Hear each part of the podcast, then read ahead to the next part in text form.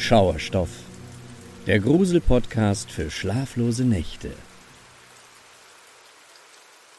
Folge Nummer 11 Der Blick der Puppe Ich habe als Kind nie an das Paranormale geglaubt. Monster unter dem Bett oder Gegenstände, die sich wie von Geisterhand bewegten, das war alles nichts für mich. Ich fühlte mich sicher in der irdischen Welt mit ihren physikalischen Gesetzen, die für jeden einfach zu durchschauen waren bis meine Großmutter meiner kleinen Schwester eines Tages eine Porzellanpuppe schenkte. Die Puppe wirkte auf den ersten Blick gar nicht mal so unheimlich, wie man das aus einschlägigen Horrorfilmen kennt. Sie war weder alt, noch schmutzig, noch abgenutzt und konnte nicht mal als Vintage bezeichnet werden. Meine Großmutter hatte sie einfach neu in einem Geschenkeladen gekauft und meiner Schwester zum Geburtstag überreicht. Mit ihrem blassen Porzellangesicht und ihrem Matrosenkleidchen maß sie etwa 45 Zentimeter und war aufrecht stehend an einer kleinen Stütze befestigt. Das heißt, man konnte sie nicht wirklich bewegen. In der ersten Zeit passierte nichts Merkwürdiges, doch schon wenige Wochen später zogen wir mit meiner Mutter in einen anderen Stadtteil, da meine Eltern sich getrennt hatten. Unser neues Zuhause war alt und heruntergekommen, und es lag in einer ziemlich schäbigen Nachbarschaft, die uns Kindern mehr Angst einjagte als die eingangs erwähnten Monster oder Geister. Die Porzellanpuppe bekam ihren Platz in einem der massiven Einbauregale im Wohnzimmer, von wo aus sie den ganzen Raum überblicken konnte. Ab diesem Zeitpunkt fielen uns erstmals seltsame Veränderungen an ihr auf. Wie gesagt, die Puppe war an einer kleinen Stütze fixiert und konnte nicht bewegt werden, geschweige denn einfach so umfallen. Trotzdem hatten wir das Gefühl, dass sie manchmal ihre Position verändert hatte, wenn wir das Wohnzimmer für einige Zeit verlassen hatten und schließlich zurückgekehrt waren. Als frisch gebackene Scheidungskinder, die gerade genug mit sich selbst zu tun hatten, gaben wir jedoch nicht viel darauf. Wahrscheinlich spielt Mama uns nur einen Streich, sagte meine kleine Schwester schulterzuckend, und wir beließen es dabei. Doch das merkwürdige Eigenleben der Puppe wurde in den folgenden Monaten immer schwerer zu ignorieren, denn schon bald schien sie nicht nur ihre Position zu verändern, sondern auch ihren Standort im Haus zu wechseln. Mal stand sie wie üblich auf dem Regal, doch ein anderes Mal fanden wir sie auf dem Tisch im Esszimmer. Dann wieder stand sie auf einem Beistelltisch neben der Couch oder einmal sogar auf dem Fußboden mit dem Gesicht zum Fernseher. Meine Schwester und ich bezichtigten uns mittlerweile gegenseitig, dafür verantwortlich zu sein. Wir schworen uns Stein und Bein, die Puppe nicht bewegt zu haben. Nur allzu gern glaubte ich weiterhin daran, dass meine Mutter hinter all dem steckte. Unser Neustart als Familie war schwer genug, und vielleicht wollte sie uns einfach auf andere Gedanken bringen, uns mit einer Art Rätsel beschäftigen und ablenken. Doch auch diese Erklärung stand bald auf einem immer wackeligeren Fundament. Trotz der schäbigen Nachbarschaft fanden meine Schwester und ich schließlich Anschluss und freundeten uns mit ein paar Kindern aus dem Viertel an, die wir ab und zu auch zu uns nach Hause einluden.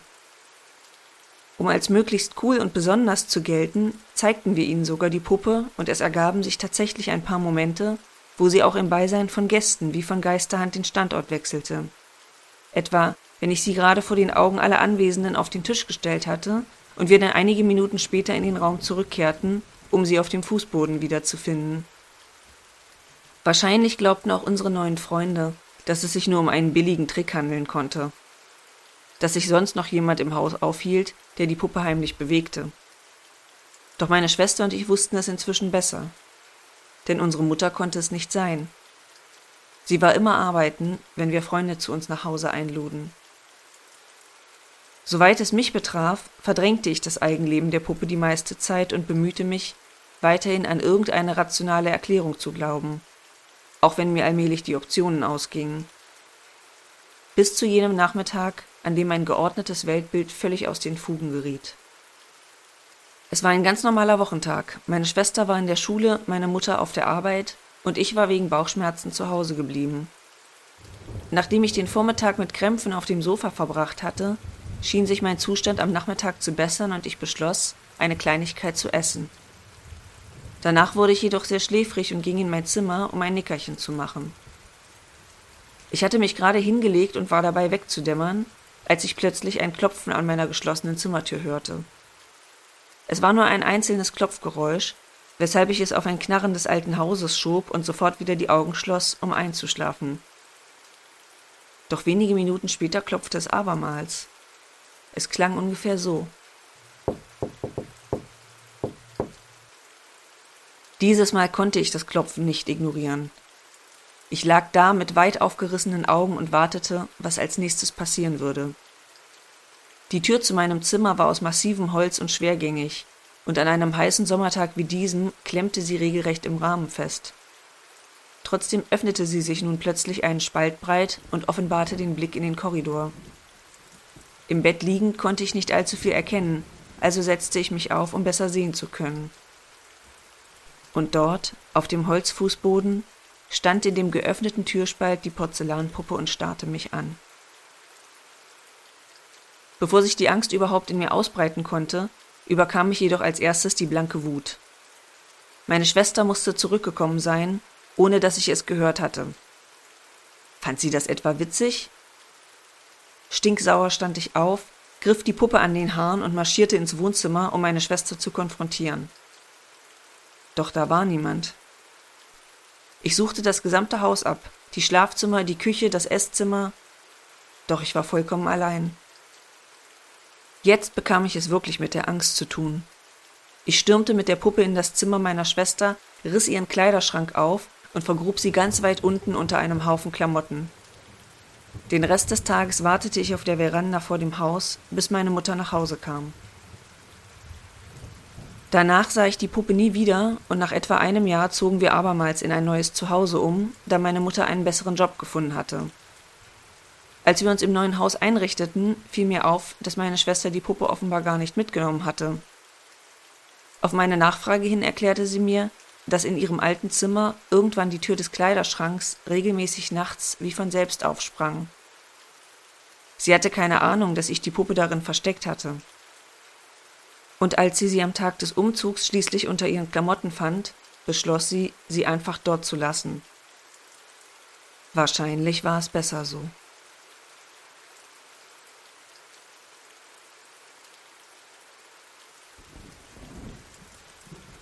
Story Nummer 2 Ein kleiner Hilfeschrei Die folgende Geschichte zu meiner Puppe Sarah mag euch in erster Linie unheimlich erscheinen. Für mich ist sie aber viel mehr als das. Sie war mit der Erkenntnis verbunden, dass alles lebendig sein und Gefühle haben kann. Einige werden das sicherlich verrückt finden, aber es ändert nichts daran, was ich mit Sarah erlebt habe. Als ich klein war, schenkten mir meine Eltern eine von diesen Puppen, mit denen man richtig interagieren konnte. Man konnte sie füttern, aufs Töpfchen setzen, und sie hatte sogar kleine geräuschempfindliche Sensoren in ihren Ohren eingebaut, die bei bestimmten Signalwörtern reagierten. Sobald man ihren Namen Sarah laut genug aussprach, drehte sie den Kopf in die Richtung des Sprechenden und antwortete mit Mama. Ich liebte sie abgöttisch und spielte monatelang nur mit ihr. Meine Zuneigung für Sarah änderte sich auch nicht, als ich älter wurde und langsam aus dem Puppenalter herauswuchs. Ich drapierte sie in meinem Kinderzimmer auf einen Holzstuhl in der Ecke und dort saß sie fortan, während ich auf dem Bett liegend das Internet oder die Welt der Bücher allmählich für mich entdeckte. Eines Tages lag ich mal wieder auf meinem Bett und war gerade in ein neues Buch vertieft, als ich plötzlich das wohlvertraute Klickgeräusch aus Sarahs Richtung hörte. Das Klicken war immer dann zu hören, wenn der Bewegungsmechanismus aufgrund des akustischen Signals ausgelöst wurde und sie den Kopf drehte. Ich blickte überrascht von meinem Buch auf und sah sie an sagte die Puppe in ihrer gewohnten Tonart. Dann war sie wieder stumm. Ich legte das Buch zur Seite, stand vom Bett auf und sah mir Sarah genauer an. Offenbar hatte sie irgendeine Art Fehlfunktion. Ich drehte sie um, um den Schalter auf ihrem Rücken zu überprüfen. Seltsam, die Puppe war ausgeschaltet. Immer noch davon ausgehend, dass es wohl irgendeinen sensorischen Defekt gab, schob ich den Schalter auf On und schließlich wieder auf Off, um sie ganz sicher abzuschalten. Dann setzte ich sie wieder auf den Stuhl und widmete mich meinem Buch. Es dauerte nicht lange, bis wieder das bekannte Klickgeräusch ertönte und Sarah den Kopf drehte. Mama? sagte sie wieder in ihrer unbestimmten Tonlage. Mittlerweile etwas gereizt stand ich hastig auf, drehte die Puppe abermals auf den Rücken und nahm die Batterien aus dem kleinen Fach. Ich verzichtete für den Moment darauf, sie wieder gewissenhaft auf dem Stuhl zu drapieren und ließ sie unwirsch einfach auf dem Fußboden liegen. Endlich Ruhe, dachte ich zufrieden und wandte mich abermals meinem Buch zu.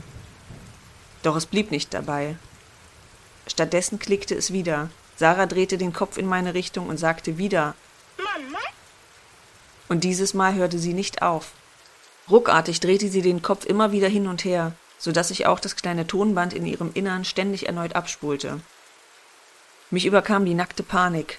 Ich rannte schnurstracks aus meinem Zimmer, knallte die Tür hinter mir zu und lief ins Wohnzimmer, wo ich den immer noch währenden Mama-Rufen von Sarah jedoch auch nicht entkommen konnte. Ich gab mir einen Augenblick, um mich zu sammeln und entschied schließlich, dass es trotz allem eine logische Erklärung für die Fehlfunktion der Puppe geben musste. Zögerlich ging ich zurück in mein Zimmer und öffnete die Tür. Sarah lag immer noch auf dem Fußboden, spulte ihr Tonband ab und drehte unentwegt den Kopf hin und her.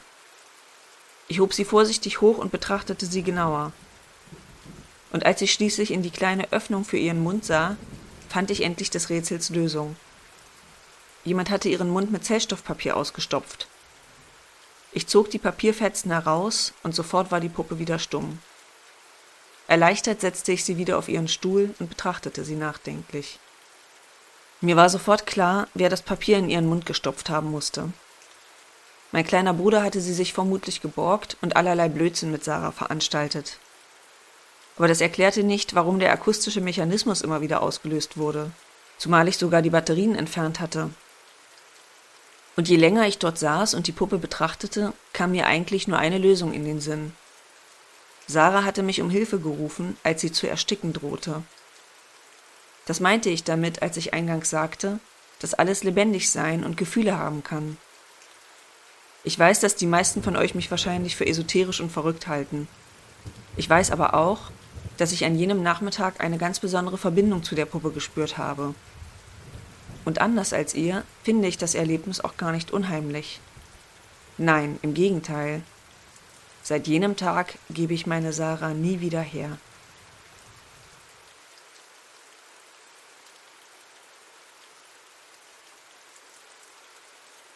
Story Nummer 3 Der böse Zauber Die meisten Menschen glauben, Puppen seien nur etwas für kleine Mädchen. Ein Spielzeug, um das sie sich fürsorglich kümmern und vielleicht schon ihre zukünftige Rolle als Mutter proben können. Doch es gibt noch eine andere Gruppe von Menschen, die sich für Puppen begeistern kann. Die Sammler. Meine beste Freundin Luisa gehört definitiv dazu.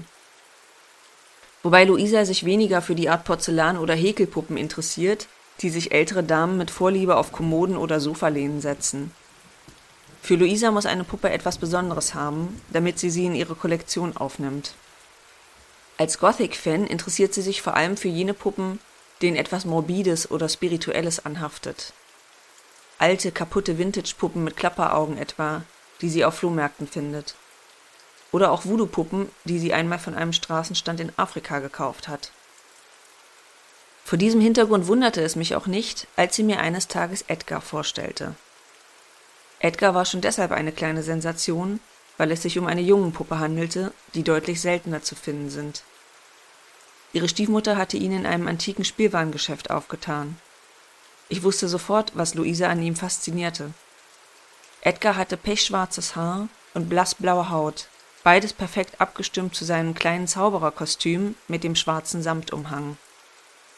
Hinzu kamen seine kleinen, eisblauen Augen, die einem auf merkwürdige Weise zu folgen schienen. Er strahlte eine bedrohliche Energie aus, so dass ich mich in seiner Nähe direkt unwohl fühlte. Doch für Luisa war er der neue Star in ihrer beschaulichen, düsteren Sammlung, weshalb sie ihm den besten Platz in ihrem Zimmer überließ. Auf dem Nachttisch direkt neben ihrem Bett. Vielleicht war auch das der Grund, warum sie mir lange nicht erzählte, was in den Wochen geschah, nachdem Edgar bei ihr eingezogen war. Luisa wollte das schräge Gothic-Mädchen mit den bizarren Vorlieben sein, und umso schwerer fiel es ihr zuzugeben, dass sie sich urplötzlich vor etwas fürchtete. Denn es dauerte nicht lange, bis Luisa schreckliche Albträume bekam. Zu Beginn glichen sie noch solchen Albträumen, die jeder kennt. Man ist auf der Flucht und kommt nicht vorwärts, man stürzt in den freien Fall, das Übliche. Doch dann veränderten sich die Träume. Nicht länger war sie darin in Gefahr, Nein, sie wurde zur Gefahr für andere. Immer häufiger träumte Luisa, wie sie ihrer Familie etwas antat. Ihrer Stiefmutter, mit der sie immer ein gutes Verhältnis hatte. Oder ihrer kleinen Halbschwester Hannah, die sie vergötterte.